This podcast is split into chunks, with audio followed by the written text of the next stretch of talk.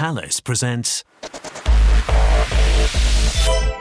Olá, bem-vindos ao podcast da Thales sobre tendências e inovações no Brasil. Meu nome é Jaqueline Takemasa e é uma honra conversar hoje com um grande especialista do tema que a gente vai apresentar, o Wellington Rodrigues, que é o diretor de estratégia e marketing é, da Thales para a América Latina.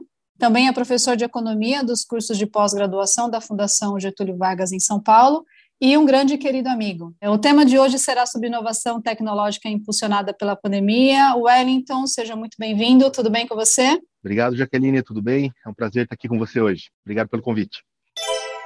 Wellington, vou começar com uma pergunta aqui sobre os desafios que nós tivemos nas empresas né, nesse período de pandemia. A gente achou que começaríamos o ano de 2022 com esse tema um pouco mais ameno, mas eu acho que a gente ainda tem muito que contribuir em termos de tecnologia e inovação do Brasil quando a gente fala em cenários pandêmicos, né? Então eu pergunto para você, para a gente iniciar a nossa conversa, é, que a pandemia trouxe, né, diversos desafios para as empresas de vários segmentos aí no mundo. Uh, quais foram, no seu ponto de vista, as estratégias inovadoras dentro ou fora da Thales, né, que foram adotadas nesse nesse período pelas empresas? Legal, Jaqueline, obrigado pela, pela pergunta. E realmente é né, muito triste ver que apesar dos avanços no ano de 2021, em 2022 a gente acabou retornando, pelo menos nesse início de ano, né, um cenário de pandemia um pouco mais forte aqui no Brasil, né? O que é importante a gente ter em mente é que a pandemia foi um momento de disrupção, né? Isso para todas as empresas, para as pessoas, para as famílias, né, que tiveram que se reinventar, né, para continuar tocando a vida, sobrevivendo, no caso das empresas, continuar servindo os seus clientes. Né? E dentro desse contexto de, de sobrevivência, né, de reinvenção, ah, o mundo do trabalho foi definitivamente sacudido. Né? A gente viu isso com a adoção do trabalho remoto numa rapidez inacreditável, né? Poucas pessoas pensavam antes da pandemia que seria capaz de tão rapidamente um número tão grande de empresas se adaptarem ao trabalho remoto, né, e as pessoas também, consequentemente. E isso aconteceu. Essa inovação por si só já trouxe ganhos de produtividade né, para a economia, uh, para as pessoas também, em termos de melhoria de qualidade de vida, passar mais tempo com as suas famílias. E a gente viu nascer aí também um movimento cada vez mais forte do ESG, né, que são os requisitos de meio ambiente, sociais, de governança, que as empresas e as pessoas começam a acreditar isso com uma força cada vez maior, é uma importância cada vez maior. Né? Então, eu diria assim, como principais estratégias de inovação, né, além do trabalho remoto, que as pessoas se, adaptaram de forma incrivelmente rápida, né, os governos também tiveram que se adaptar. Né? Então, a gente viu aqui no Brasil, com o caso do auxílio emergencial, né, tendo que chegar a milhões e milhões de pessoas, muitas pessoas não estavam bancarizadas, né? então tiveram que se uh, digitalizar, digamos assim. Né? Os governos tiveram que se tornar também cada vez mais digitais, né? A, a, a, forma que o governo atende as pessoas se tornou cada vez mais digital, trocando a experiência física por uma experiência via computador, né? via um terminal para proteção sanitária, para proteção da, contra o coronavírus. Né?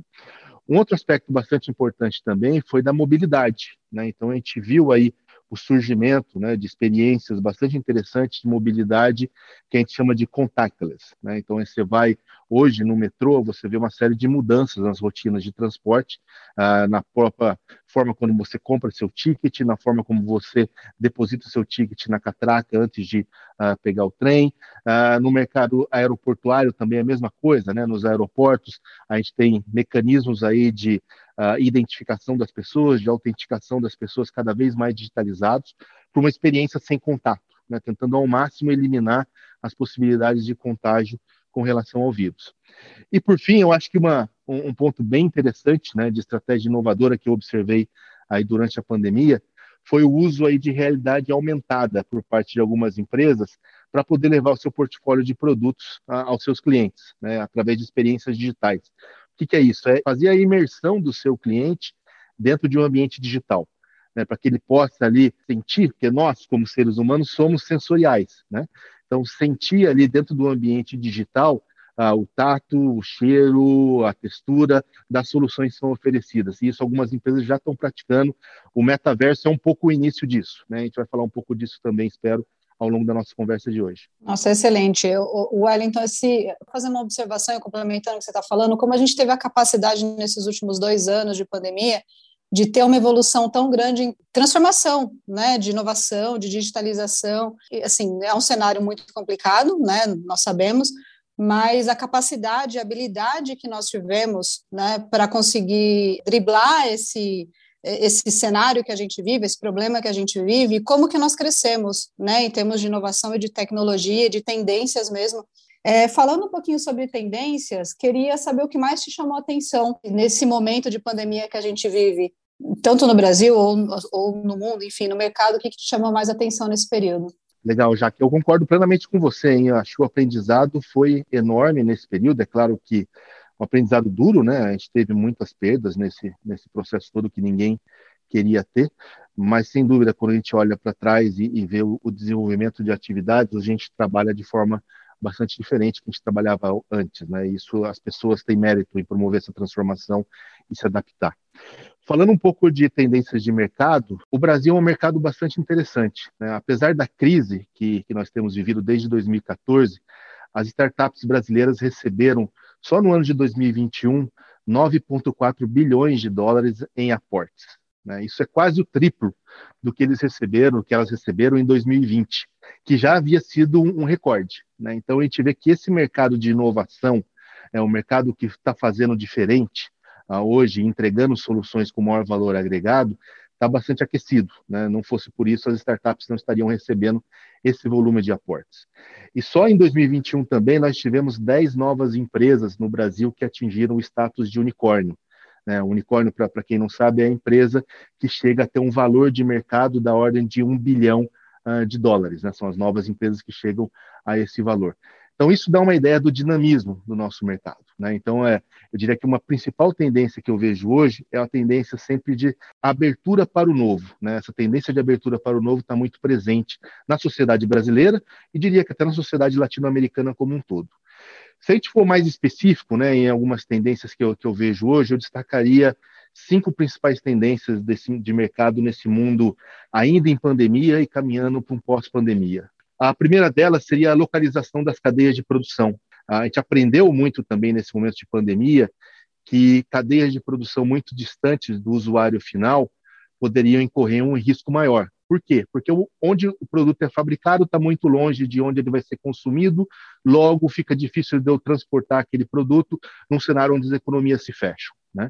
Então, as empresas aprenderam muito com isso né, nesse período, então, e existe um processo todo de redesenho das cadeias de produção hoje em andamento. Isso abre inúmeras possibilidades para países em desenvolvimento, como é o caso do Brasil. Né? Uma segunda tendência, que acho não menos relevante, é a inclusão digital. Né? Então, a gente viu, né, eu falei na primeira pergunta, o exemplo das pessoas que não tinham acesso a contas bancárias, passaram a ter acesso, passaram cada vez mais a, a ter contato com tecnologias digitais. Isso é um instrumento de democratização de conhecimento também no fim do dia né, que a democratização do conhecimento também conduz aí a uma maior cidadania por parte das pessoas. Então, a gente vê as pessoas demandarem do Estado serviços de melhor qualidade, e essa demanda de serviços de melhor quantidade, de melhor qualidade, é feita através do ambiente digital. Então, a inclusão digital contribui para isso. Né? Era normal, antes da pandemia, a gente ver pessoas aí da faixa etária de 50, 60, 70 anos que nunca tinham tido contato com um computador. Isso se tornou inviável nesse ambiente de pandemia, onde a nossa principal interação é através do meio digital. Uma terceira tendência que, que eu vejo, e essa a gente vai falar também um pouco mais, acredito, no, no, nas nossas próximas discussões, porque ela veio para ficar, é o trabalho híbrido. Né? Se falava muito no início da pandemia se o trabalho seria totalmente remoto, ou se a gente voltaria ao trabalho totalmente presencial, e hoje, uma tendência que é clara para a maioria dos pesquisadores é o trabalho híbrido, onde as pessoas vão ficar parte do tempo no escritório, parte do tempo nas fábricas, parte do tempo uh, em casa com suas famílias, melhorando também a qualidade de vida. A quarta tendência que eu vejo é o foco em cibersegurança. Né? Então, uma vez que tudo foi para o ambiente digital, ou grande parte do que a gente faz, do que a gente vive, está no ambiente digital, os ataques aumentaram. Né? Então, o número de ataques cibernéticos aumentou e aumentou em escala exponencial. De acordo com um relatório da Sonic Wall, que foi divulgado recentemente, o Brasil é o quinto país mais afetado por ataques de cibersegurança no mundo. Né? Então, a gente tem um conjunto aí uh, de ameaças que são bastante amplas né? e que afetam desde as atividades mais críticas, né? como controle de represas, controle de tráfego aéreo, controle de aeroportos, até as atividades mais diárias e cotidianas, como ligar o meu computador para iniciar minha atividade de trabalho. Isso se reflete também em investimentos. Né? Somente nesse ano, nesse ano que eu digo no ano de 2021, 291 milhões em investimentos em startups de cibersegurança no Brasil, o que é bastante, né, se a gente considera a relevância desse segmento. E por fim, né, para finalizar a minha lista, eu acho que tem um que a gente chama em estratégia de game changer no mercado, que é a chegada do 5G. Né? Então, a, com a chegada do 5G ao Brasil, conectividade se torna uma tendência cada vez mais importante. Então, a gente vai ver cada vez mais cidades inteligentes, cada vez mais os nossos dispositivos móveis conectados com aparelhos na nossa residência, na empresa, aparelhos de utilidade pública. Então, essa é uma tendência que veio para ficar. E a cibersegurança é ainda mais importante nesse contexto. Né? Nossa, Wellington, que aula! Né? Não é à toa que você é professora e que aula que você deu para a gente. Deixa eu abusar de você um pouquinho, então, nessa aula que você está dando para a gente sobre tendências, e vou falar um pouquinho do futuro e segmentação de mercado. Né? O que está sendo discutido é, sobre segmentação de mercado, considerando essas tendências aí que você mencionou? E eu emendo aí uma, uma outra pergunta: quais têm sido as diferenças dessa realidade para as empresas de economia tradicional e também digitais? Como que você vê essa realidade? É, essa pergunta é muito legal porque me permite abordar um tema que, que eu tenho falado já com algumas pessoas hoje e acho que ainda não está totalmente fechado assim o um entendimento, uh, não há um consenso, mas acho que é legal a gente explorar, né? Será que existem empresas da economia tradicional e da economia digital? Será que isso ainda é verdade hoje? É, não sei. Né? Eu, eu tenderia a dizer que não, que hoje as empresas todas elas, em qualquer ramo, qualquer segmento, tiveram que, de uma forma ou de outra, se digitalizar, estar presente no universo digital, ter alguma oferta, algum ponto de contato com seus clientes de alguma forma digital. É claro que pode ter maior ou menor exposição a esse universo digital, dependendo do segmento que você atua, mas todas elas são, em alguma instância, digitais hoje, né? E o que é, um, é algo que mudou com o advento aí da, da pandemia. Para ilustrar esse exemplo, né, para ilustrar esse caso, eu vejo que no Brasil, por exemplo, se a gente for olhar entre as corporações que mais investem em startups no nosso país, a gente vai ver siderúrgicas e mineradoras. E eu confesso que quando eu estava lendo um dos relatórios no, no, começo do ano passado sobre isso, e vi lá siderúrgicas e mineradoras, eu não esperava. Né? Eu esperava ah, bancos, esperava empresas que trabalham no setor de tráfego aéreo, esperava a empresas que trabalham com mídias sociais, mas não esperava siderúrgicas e mineradoras, porque é um setor que, quando a gente pensa, a gente pensa em um setor mais pesado, né, de mais tradicional.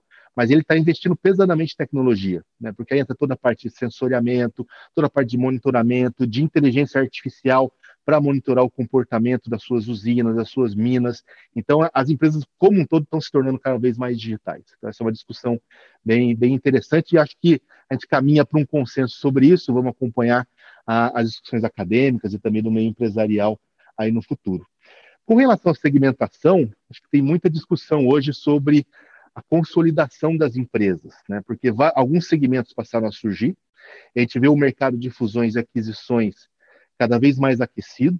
Né? No, no, Brasil, assim como no mundo todo, o Brasil não é exceção, ah, houve muitas fusões e aquisições em 2021, tentando justamente realinhar esses segmentos novos de mercado que surgiram com ofertas mais, digamos, tradicionais. Né? Isso é bem claro quando a gente vê aí o segmento de logística, né? onde teve claramente ali um, um impacto bastante grande de logística para alimentação, logística para transporte de bens de consumo, logística para transporte de bens de capital, e as empresas se reagrupando ali de alguma forma para poder continuar atendendo os clientes. Considerando todos os desafios de logística que a gente conhece no Brasil, né? Ademais da, da pandemia, né?